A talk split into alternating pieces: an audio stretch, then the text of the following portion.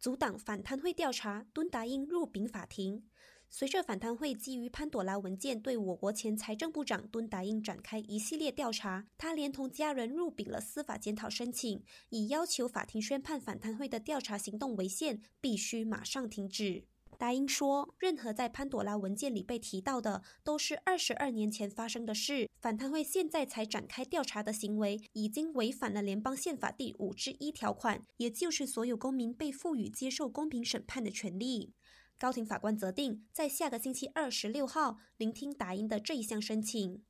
另一方面，随着总检察署撤销副首相拿杜斯里阿莫扎西在健康思维基金案中面临的四十七项控罪后，大马律师工会入禀了法庭，以挑战总检察署的这项决定。对此，阿莫扎西认为，律师工会只是在多管闲事，并且是选择性提出司法检讨申请，因为过去。总检察署也撤销过许多政治人物的控罪，但律师工会当时却噤若寒蝉，因此提出反对。法官责定在下个月六号针对这起案件进行案件管理。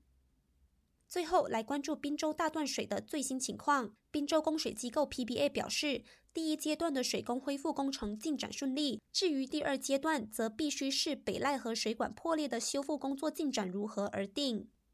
滨州教育局声明，州内学校为了应付治水和采用的居家学习和教学课程，一定会在明天后结束，不会展延。因此，希望水工能在下个星期一恢复正常。感谢收听，我是季妮。